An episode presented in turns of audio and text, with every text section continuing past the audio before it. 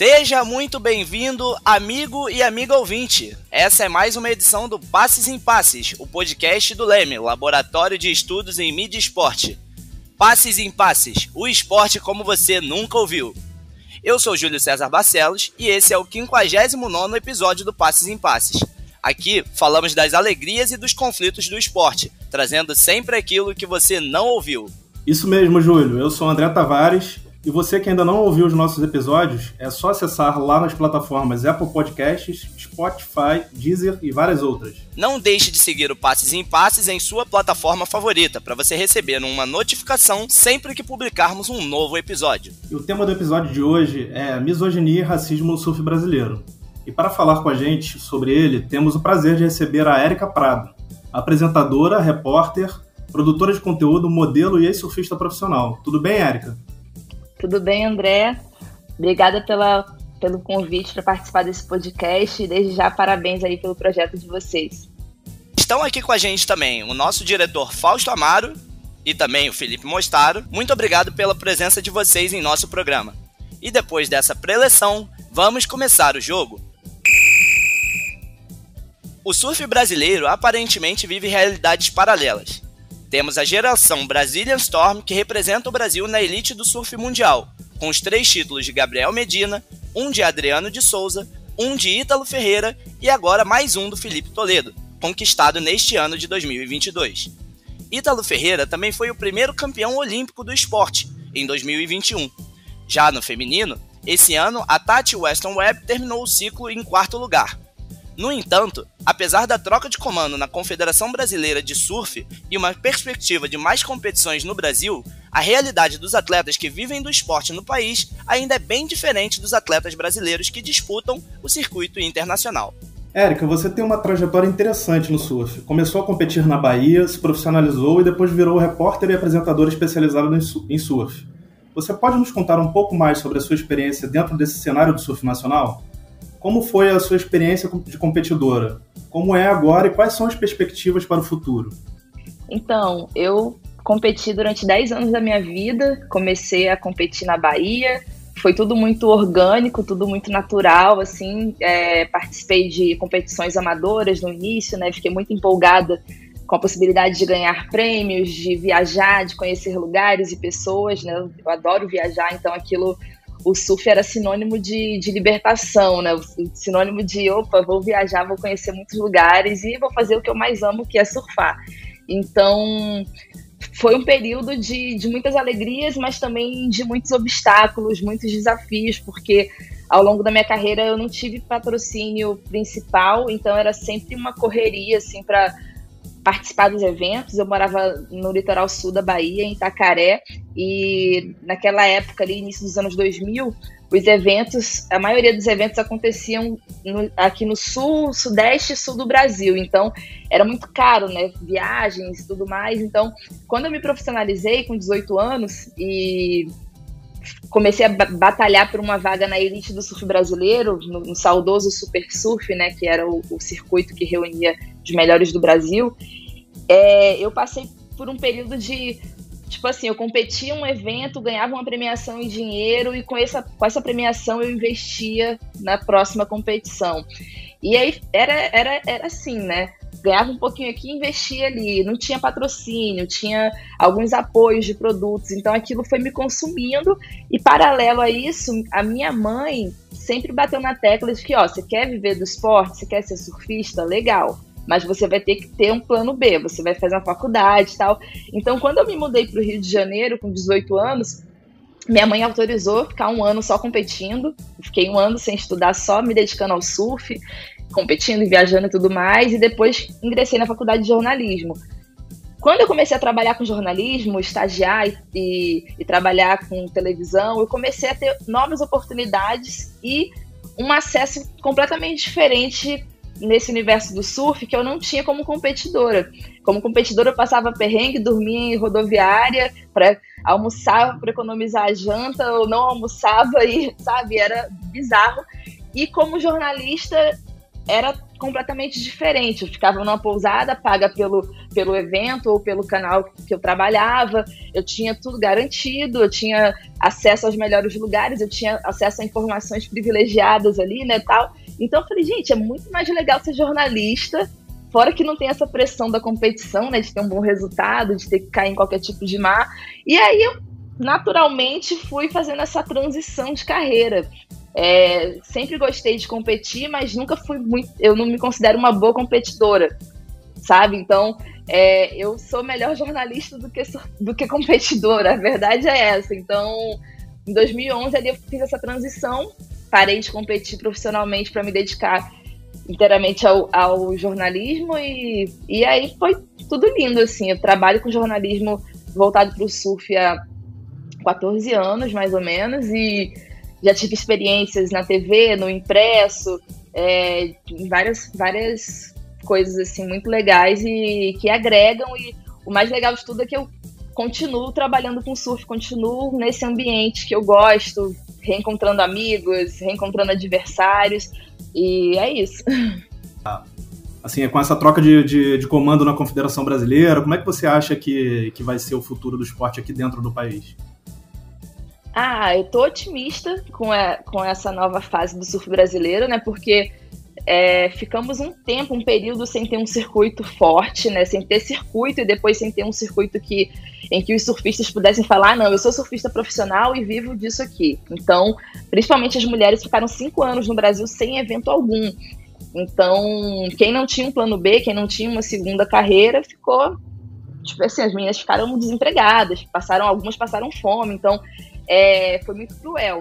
E agora a gente vê uma possibilidade de, de reerguer, né? Já está acontecendo isso. Esse ano tivemos, está é, em andamento ainda, dois circuitos da CB Surf, né? Que é o circuito Primeira Divisão e o Taça Brasil. Ano que vem, é, o plano do, da CB Surf é retornar com o circuito de elite, como era o Super Surf, né? Nos moldes do Super Surf, com uma boa premiação, o que possibilita o surfista, mesmo sem patrocínio, se ele faz parte da elite do surf brasileiro, ele consegue viver do surf ali só através das, premiações do evento. Então, eu vejo um, um, futuro ótimo aí, se realmente a Confederação Brasileira cumprir com todas as promessas e com tudo que está planejado para os próximos anos, eu vejo um, um, um futuro ótimo. Legal. É, eu, em 2018, quando eu estava fazendo o curso preparatório para a seleção de pós-graduação da Universidade Federal Fluminense, para pessoas negras, indígenas e trans, eu fui questionado por um, por um professor negro é, é, sobre qual era o meu objeto de estudo, né? E na, na época, assim, eu falei, não, meu objeto de estudo é o surf. E ele veio com uma questão que foi engraçada, assim, ele, ele falou, ué, mas preto surfa? E aí, é, desde então, eu tenho é, observado e, sendo, é, e tenho sido um pouco mais crítico em relação é, do porquê é, o surf é um, um esporte de elite que pressupõe que o praticante saiba nadar, que necessita que compre equipamentos caros, né, como uma prancha de surf que custa mais de mil reais, né, é, morar próximo do litoral. Enfim, são coisas que, que até então não passavam pela minha cabeça ou passavam despercebidas. É, existe, existe esse preconceito, né? As pessoas, por não estarem acostumadas a ver pessoas negras em evidência e brilhando no mundo do surf, né? Porque sempre é, nos invisibilizaram, né? Criou esse estereótipo de que o surfista não é, não, não se parece com a gente. Então é uma coisa que a gente está desconstruindo, né? Através de podcasts como esse, através de programas de TV. Então é um trabalho árduo, porque muita gente pensa como esse seu professor ainda, infelizmente. Lélia Gonzalez afirmou que no Brasil a articulação do racismo com o sexismo produz efeitos violentos sobre a mulher negra em particular. Já no contexto do surf, o autor Rafael Fortes, em sua pesquisa sobre a revista Fluir, que foi a principal mídia do esporte no Brasil durante décadas, afirma que o surf é representado majoritariamente pelo sexo masculino, branco e heterossexual, e em uma entrevista, o surfista Pedro Scooby afirmou que o surf é homofóbico, racista e machista. Ou seja, assim como existe o mito da democracia racial, de certa forma, podemos afirmar que o surf também não é só paz e amor. Você, enquanto mulher negra surfista, passou por alguma discriminação durante a sua carreira? Foi daí que surgiu a ideia do projeto Surfistas Negras? E, por acaso, você se inspirou na Black Girl Surf? Então, é, já passei por algumas situações e muita coisa eu só entendi anos depois, né? A gente vai digerindo, a gente vai entendendo sobre o assunto e, e eu fui identificando o que, que aconteceu ao longo da minha carreira, a ausência de patrocínio, a ausência de oportunidades. Então, assim, é, até cair a ficha, demorei, demorou alguns anos e até eu criar coragem para falar sobre o assunto foram mais alguns anos. E assim, o, o movimento Surfistas Negras, eu me inspirei no, no, Black Girl Surf, mas também me inspirei num outro movimento que é da Califórnia também, chamado Brown Girl Surf, que fica em Oakland. E eu tive a oportunidade de conhecer a fundadora, a Mira, fundadora desse projeto em Itacaré, ela estava de passagem em Itacaré em 2013, e ela me fez o convite para conhecer o projeto e tal. Na época, eu mal eu não falo inglês fluente, ela também não falava muito português, mas a gente se entendeu e, e ficou o convite, né? E aí em 2015, quando eu tive a oportunidade de, de ir para Califórnia, falei, pô, vou falar com ela, vou conhecer o projeto dela. Fui assim de forma despretensiosa e fiquei surpresa com a grandiosidade do projeto, que é um projeto que tem como objetivo é, dar visibilidade para mulheres não brancas, tornar o surf mais acessível. É um projeto que parece um pouco com o Black Girl Surf. E isso me motivou muito a criar o movimento Surfistas Negras, porque eu falei, cara, a gente precisa fazer alguma coisa. No Brasil, as pessoas nem falam sobre racismo no surf. E olha que eu fui para Califórnia em 2015. Os Surfistas Negras eu lancei em 2019, início de 2019, que eu criei a página e falei, não, agora eu preciso colocar isso para fora. E parecia que era um grito que estava entalado. Então, só para vocês terem noção de quantos anos eu demorei para amadurecer a ideia e para falar, porque é um assunto delicado. As pessoas preferem ignorar, preferem falar que não existe. Tanto que quando eu criei o movimento Surfistas Negras, muitas pessoas me atacaram, atacaram o movimento e falaram: ah, tá querendo segregar o surf, isso não existe racismo no surf, o surf tá aí para todo mundo. Ah, essa menina tá de mimimi. Se as surfistas fossem boas, elas teriam patrocínio. E aí eu falo, nossa, as pessoas, além de cegas, são desinformadas, né? Porque é, o, o, movimento Surfistas Negras eu, eu criei para dar visibilidade para essas meninas e muito por perceber que as meninas dessa geração tá enfrentando os mesmos obstáculos que surfistas como Tita Tavares, Noala Costa, Silvana Lima enfrentaram, por não serem, não se encaixarem naquele padrão de mulher branca Entendeu? Então eu falei, gente, não, peraí. E elas são as melhores. As últimas campeãs brasileiras são negras e nordestinas. Né? A Júlia Santos, a Ianca Costa, Silvana Lima, Monique Santos. Então, assim, quem entende minimamente de surf e acompanha, é, é precisa entender o que está acontecendo no Brasil. Precisa entender o que, que é uma atual campeã brasileira, que é a Monique Santos, numa temporada cheia de eventos, não ter patrocínio. Por que, que ela não tem patrocínio? É coincidência? Ah, porque ela surfa mal? Não, ela não surfa mal. Ela é a atual campeã brasileira de surf profissional. Então, assim, é uma realidade que as pessoas não querem enxergar, mas ela está aí. E o que eu vejo é que o movimento Surfistas Negras traz para o centro esse debate. Assim, através de uma conta no Instagram, eu consegui conectar pessoas, eu consegui levantar esses debates, e aí a coisa foi crescendo. Legal, é interessante você ter levantado o nome da Tita Tavares, da Silvana Lima, porque eu ia comentar justamente isso, assim, que além do racismo no surf, tem a questão da misoginia, né? Durante a, a pandemia, é, as lives se pro, é, proliferaram, né? E entre elas as de surf também. E aí, entre uma delas, eu escutei é, uma fala de um dos principais agenciadores de, de surf no Brasil que eu achei é, absurda, assim é, ele falou assim: ah, é muito difícil trabalhar com mulher, porque mulher é mais difícil, é mais sentimental, menstrua. Eu achei aquele negócio tão absurdo que eu falei, cara, eu devo ter escutado errado. Aí eu voltei lá na live, reescutei ela toda, até anotei o, o a minutagem lá para falar, cara, realmente o cara falou isso. Então, assim, é absurdo como em pleno século XXI a gente ainda escuta esse tipo de comentário de um dos principais profissionais que trabalham na área né, do surf. E eu fico pensando como, por exemplo, a Tita Tavares, a Silvana Nilma, essas meninas que vieram antes e, enfim, arrebentaram aí no surf, o que, que elas passaram para a gente tá, chegar aqui, até aqui hoje, né? Então, o que elas sofrem, o que elas sofreram nesse ambiente. É, Érica, Você poderia nos contar um pouco mais quais atletas negras te inspiraram ou te inspiram? Você acha que um dia a gente vai conseguir ver uma atleta negra brasileira campeã mundial? É, sim, acredito que sim. É, então, é, complementando aí o que você estava falando sobre a Tita, sobre a Silvana, com certeza essas acho que são os grandes nomes do surf brasileiro e, e, mundial, e são as que mais sofreram preconceito justamente por não se encaixarem nesse padrão, né? A Tita Tavares ficou anos da vida dela sem patrocínio e mesmo assim representou muito bem o Brasil durante 10 anos na elite do surf mundial. A Silvana é uma atleta que está na ativa ainda e também já passou muito perrengue nessa vida. Hoje ela está bem, hoje ela, ela tem patrocínio, ela consegue falar sobre as questões dela, ela consegue, ela consegue questionar o que incomoda ela, ela conseguiu se abrir, né, falar sobre a homossexualidade. Porque, assim, é, elas enfrentaram e seguem enfrentando agressões diárias, porque o surf é esse ambiente, né? Tem muita, tem muita gente, se você é um líder, um, um, um, profissional da área, falar sobre isso, falar assim sobre uma mulher é triste demais. Mas tem muita gente que pensa como ele. Então a gente tem que ir de encontro a essa galera aí, batalhar por um espaço, batalhar por respeito, porque a situação eh, não é animadora. E a pergunta que você fez foi se a gente te, vai ter uma campeã, uma brasileira campeã mundial. Cara, eu torço muito.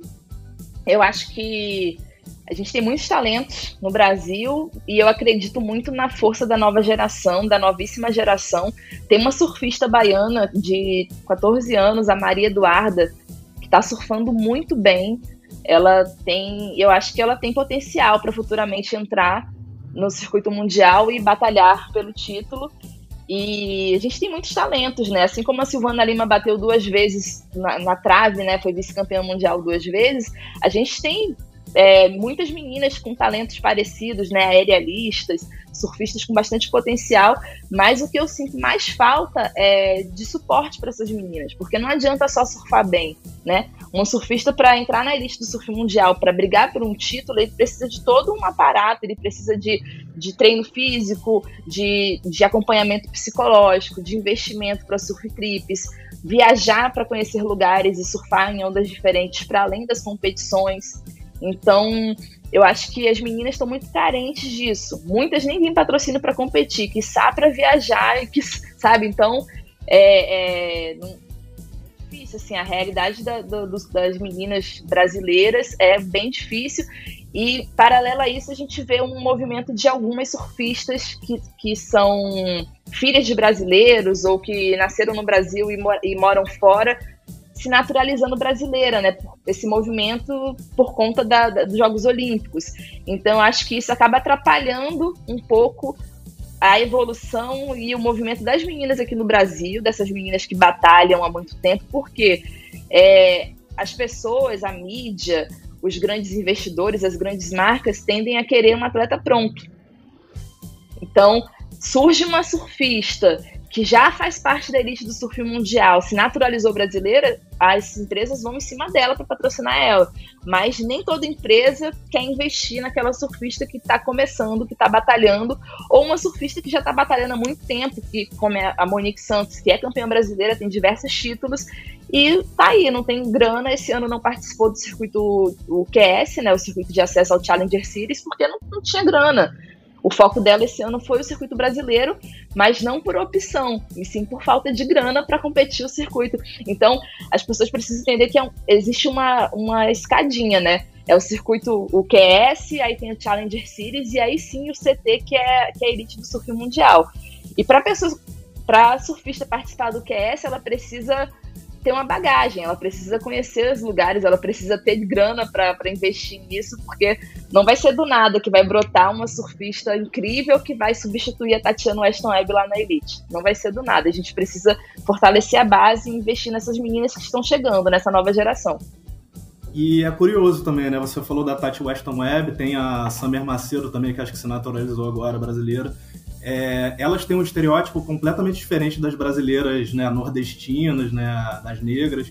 Enfim, isso é até uma questão é, interessante e curiosa da gente tocar, porque alguns historiadores do surf eles estão tocando numa tecla de que o surf pode ter surgido ou no Peru ou na costa africana, em Gana.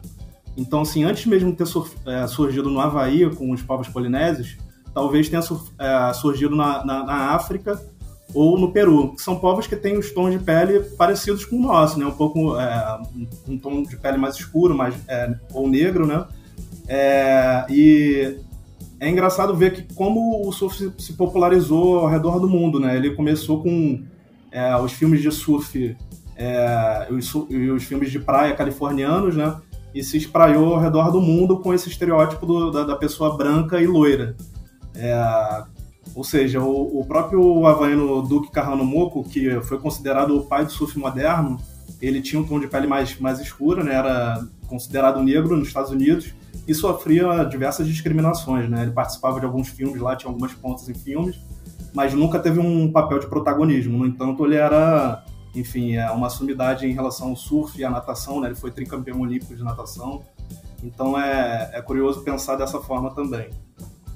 Érica, você como produtora de conteúdo sempre puxa essa pauta sobre as mulheres negras no surf. Inclusive, você já participou recentemente da série do canal Off Janaínas, Deusas do Mar, que teve o elenco todo de mulheres negras e foi composto por uma equipe técnica também de mulheres negras. Como você vê hoje a presença dos negros e negras na mídia? E qual é o papel dessa representatividade para as gerações futuras?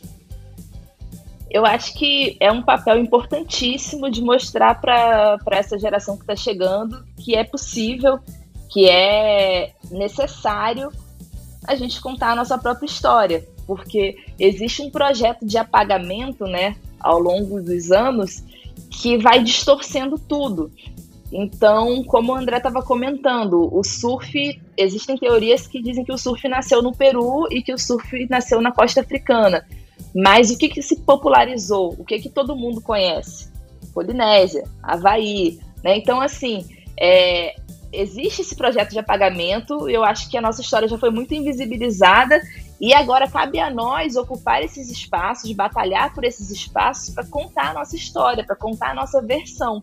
Então, projetos como o Janaínas Deuses do Mar são super importantes, porque, assim, através desse projeto, as pessoas tiveram a oportunidade de conhecer a história da Noala Costa, por exemplo, que foi a primeira mulher negra no circuito brasileiro, é, ainda nos anos 90 ali, uma das primeiras mulheres negras, né? Na época tinha Tita Tavares também, na sequência chegou Sueli Naraíza, mas assim, pouquíssimas pessoas conheciam a história da Noala, uma mulher incrível que tem um projeto maravilhoso lá em Pernambuco, que é o TPM Todas para o Mar, que é um projeto que empodera mulheres, tem, tem um trabalho importantíssimo com as, com as crianças da comunidade.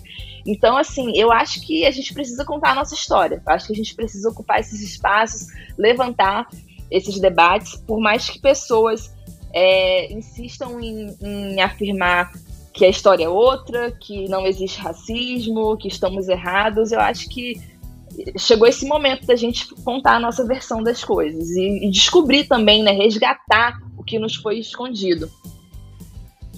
Pois é, Erika, a história do povo preto com certeza tem a ver com a busca por esse reconhecimento que por muito a, a gente não recebe, né? Então agora vamos fazer uma pausa, que é o momento do nosso quadro Toca a Letra.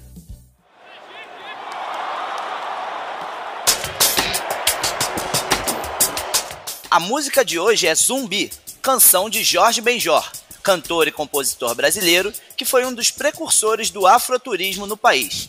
Essa música está no álbum África Brasil, de 1976, que foi lançado dois anos após o álbum A Tábua de Esmeralda, citado no podcast Projeto Quirino, apresentado pelo jornalista Tiago Rogero, que lembrou da importância do compositor como influência fundamental para a música brasileira, como o samba, a MPB, o black, o funk e o rap.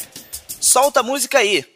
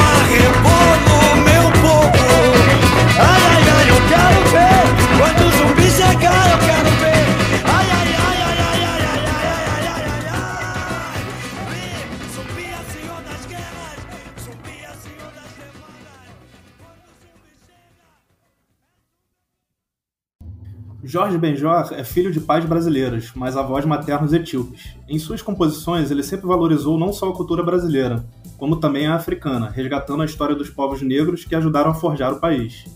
Uma das características da sua originalidade sonora foi começar a usar o violão como uma espécie de instrumento de percussão, quase um atabaque, que traz à tona os ritmos negros que influenciaram diretamente a música brasileira.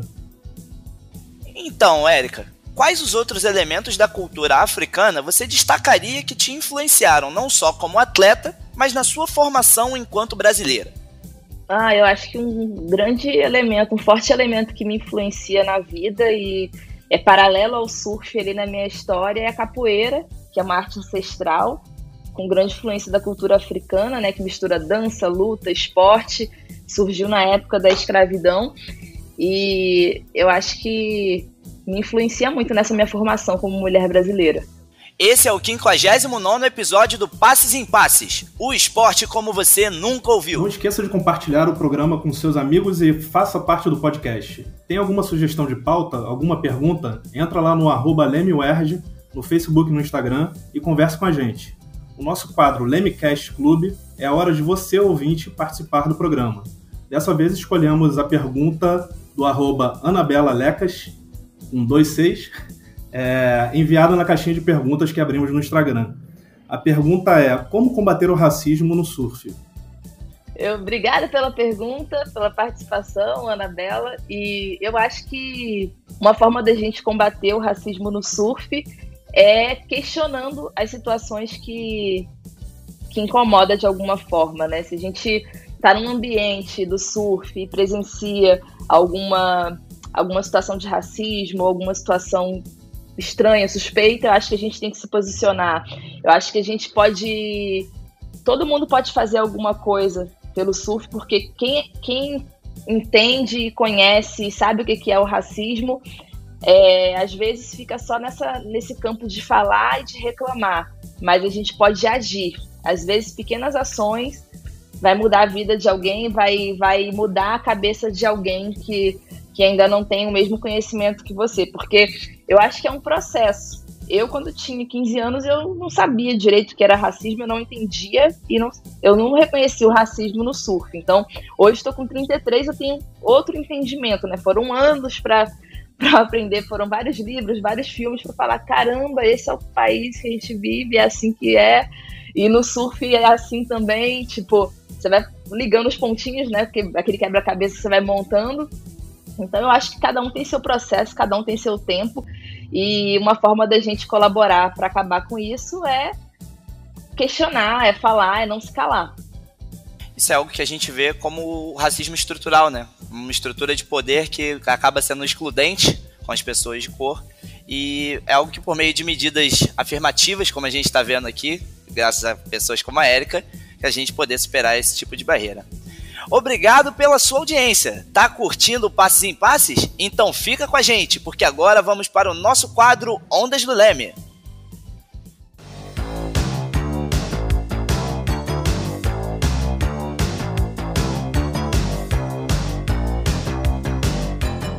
quadro Ondas do Leme é aquele momento de indicação. Nele a gente busca sugerir alguns conteúdos para te auxiliar a aprofundar o conhecimento dos temas abordados aqui no programa.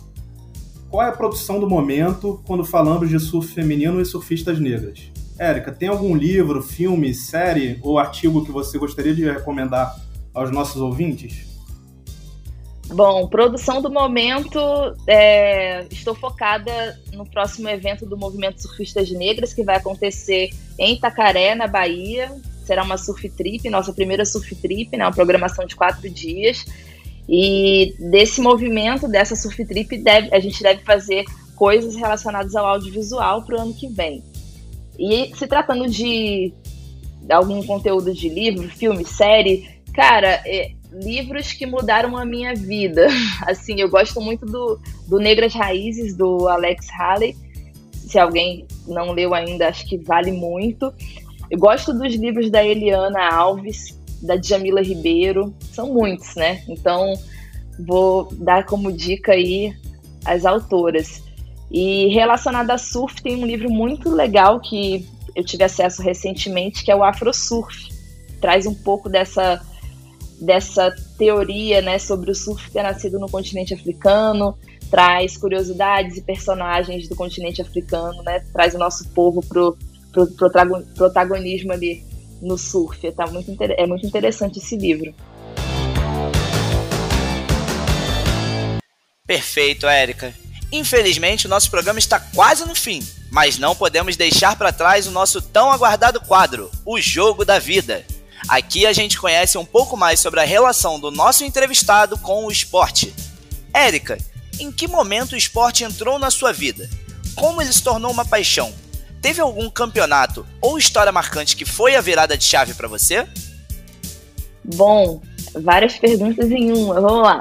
O surf entrou na minha vida na minha infância ali, para pré-adolescência, em Tacaré, no litoral sul da Bahia.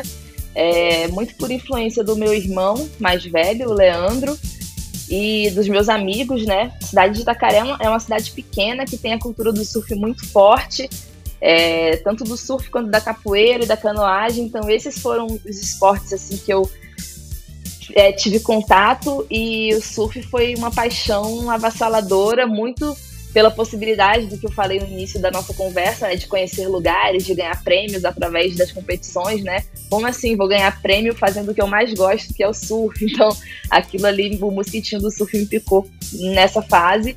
E de campeonato, assim, de história marcante, é... Ai, algumas histórias. O surf o que eu mais aprendi com surf ao longo da, da minha vida, né, que eu aprendo todos os dias, é que a gente tem que respeitar nossos limites. Então, tem uma história curiosa, assim, de, de um campeonato que eu participei em Maresias, em 2005, Campeonato Brasileiro de Surf Amador, e quando o atleta é competidor, né, tem aquela coisa de, ai, tem que surfar em qualquer mar, tem que entrar em qualquer mar, você tem que estar preparado para qualquer tipo de situação, e aí o mar estava enorme, fechando, né? As ondas estavam super desafiadoras. E eu consegui entrar no mar e não consegui pegar onda. 20 minutos de bateria se passaram e eu não consegui pegar onda nenhuma. E aquilo ali me marcou. Eu fiquei assim, nossa, será que eu, eu não sou capaz? Será que né, você se questiona? Será que isso é para mim? Então, a partir daquele momento ali, eu percebi que não, que é, algumas situações vão me pegar e eu vou ter que entender o que que meu corpo está me dizendo, vou ter que entender os meus limites. Então, o surf me ensinou a, a isso, a perceber e respeitar meus limites, porque com o mar não se brinca. Então, essa é uma história que eu gosto de contar, porque muita gente acha que surfista não tem medo do mar que surfista. E, e, todo mundo tem medo, gente. Todo mundo tem medo do mar. Até os surfistas de ondas gigantes, né? Recentemente eu participei da transmissão, eu fiz a transmissão do Gigantes de Nazaré, que é um evento de ondas grandes, né? E eu tive a oportunidade de conversar com alguns surfistas e eu perguntava sobre o medo ele, cara, a gente sente medo. tem a adrenalina, tem a vontade de, de, de pegar aquelas ondas gigantescas e tudo mais, mas o medo tá ali. O que deixa a gente mais tranquilo, mais aliviado é a preparação, é todo o trabalho que a gente faz fora do mar, né? Antes de chegar naquele momento de pegar aquela onda gigante. Então é isso, o surf é sobre respeitar seus limites, sobre se preparar, sobre entrar em conexão com a natureza. E outra história que me marcou assim em campeonato foi um campeonato especial da, da WSL, né, da Liga Mundial de Surf, que aconteceu em 2020, em outubro de 2020, né, praticamente ali no auge da pandemia. Um momento que a gente estava acreditando que a pandemia estava acabando, mas não estava. E a WSL fez esse evento fechado só para convidados e eu estava trancada há seis meses em casa sem surfar. E aí aceitei o convite, já não participava de nenhuma competição. Na ocasião foi um, uma, uma bateria, a categoria que eu participei foi uma bateria especial para figuras públicas, né, que trabalham com surf, então tinham atrizes, apresentadoras, e eu tava lá, falei, gente, que maneiro, né, que momento, eu não sou mais a competidora, eu sou a jornalista, e aí eu ganhei o campeonato, esse evento, eu falei, nossa, foi muito significativo poder voltar e ter essa sensação de, de vitória, né, de vencer um, um evento especial, fui carregada pelo Ítalo Ferreira e pelo Lucas Vicente, campeão, campeões mundiais, né? O Ítalo campeão mundial e o, e o Lucas Vicente campeão mundial pro Júnior. Então foi um, um, momento marcante assim na minha trajetória no surf que eu guardo com muito carinho. Bacana, Érica. Provavelmente ficou naquela, naquela bolha, né, para se isolar, enfim. Não, total. Foi um evento que fizemos teste, cara, foi muito, foi muita adrenalina. A gente fez teste aqui no Rio, cada, cada um na sua casa, né? Fizemos testes e aí embarcamos para Ubatuba. E o evento foi em Ubatuba fechada, a praia fechada, não tinha público na praia. Chegando no evento, fizemos um novo teste de Covid, ficamos trancados no quarto durante, sei lá, sete horas esperando o resultado. Quem testasse positivo não ia participar do evento, ia pegar a primeira van de volta. então, assim, foi uma, uma experiência, assim, de competir na bolha, né, de, de ter um tratamento especial, porque eu nunca tinha participado de um evento, assim, grandioso, da WSL como convidada, já tinha participado de alguns eventos da WS, da, na época, ASP, né, que antes da WSL era, chamava ASP, como competidora, era só mais uma. E nesse evento, a Onda do Bem foi um evento especial, com presenças ilustres, como o Ítalo Ferreira, entre outros surfistas que fazem parte da elite do surf mundial. Então, foi muito especial esse momento de, de respiro, né? Depois de seis meses trancado em casa, participar desse evento e sentir o gostinho da vitória. Foi muito legal. Final de jogo no Passes em Passes. Muito obrigado, amiga e amigo ouvinte. Tem aquele amigo que curte esporte ou comunicação? Já manda esse podcast para ele. Não esquece de enviar seus comentários para o Lemecast Club. Leia o nosso blog, comunicaçãoesporte.com e siga as páginas do Leme nas redes sociais. É só procurar pelo arroba Antes de agradecer a Érica, eu queria fazer um pedido para a Érica de você deixar aqui as suas redes sociais para a galera te achar, te seguir. É sempre bom, né? No Instagram, Facebook. Diz pra gente aí, Érica. Boa. Então, meu Instagram é arroba Prado 7, o número 7. Érica com C mesmo. Érica Prado 7. E o Surfistas Negras, arroba Surfistas Negras, tudo junto. No YouTube, mesma coisa, Érica Prado e Surfistas Negras, tem muita coisa legal lá. Acompanhe. Então, Érica, muito obrigado pela sua participação. Foi uma grande honra te receber aqui no Passes em Passes e tenho certeza que pô, você desempenha um papel fundamental na luta antirracista no âmbito do surf feminino. Foi um prazer ter você aqui conosco é, e a gente fica aberto aí sempre para um retorno assim que possível. Poxa, eu que agradeço pela oportunidade de compartilhar um pouquinho aqui da minha história, de falar sobre esses temas que são tão necessários e importantes. Muito obrigada pelo acolhimento e sucesso ao podcast Passes em Passes. Passes em Passes é uma realização do Laboratório de Estudos em Mídia e Esporte e do Audiolab da UERJ, com coordenação geral de Ronaldo Elau, direção de Fausto Amaro e Felipe Mostaro, Roteiro e produção de André Tavares, Carol Fontinelli e Leda Costa. E edição também do nosso querido Felipe Mostaro, que já já está de volta para a produção dos próximos programas. Nosso programa é quinzenal e esperamos vocês no próximo episódio. Vem muita coisa boa por aí.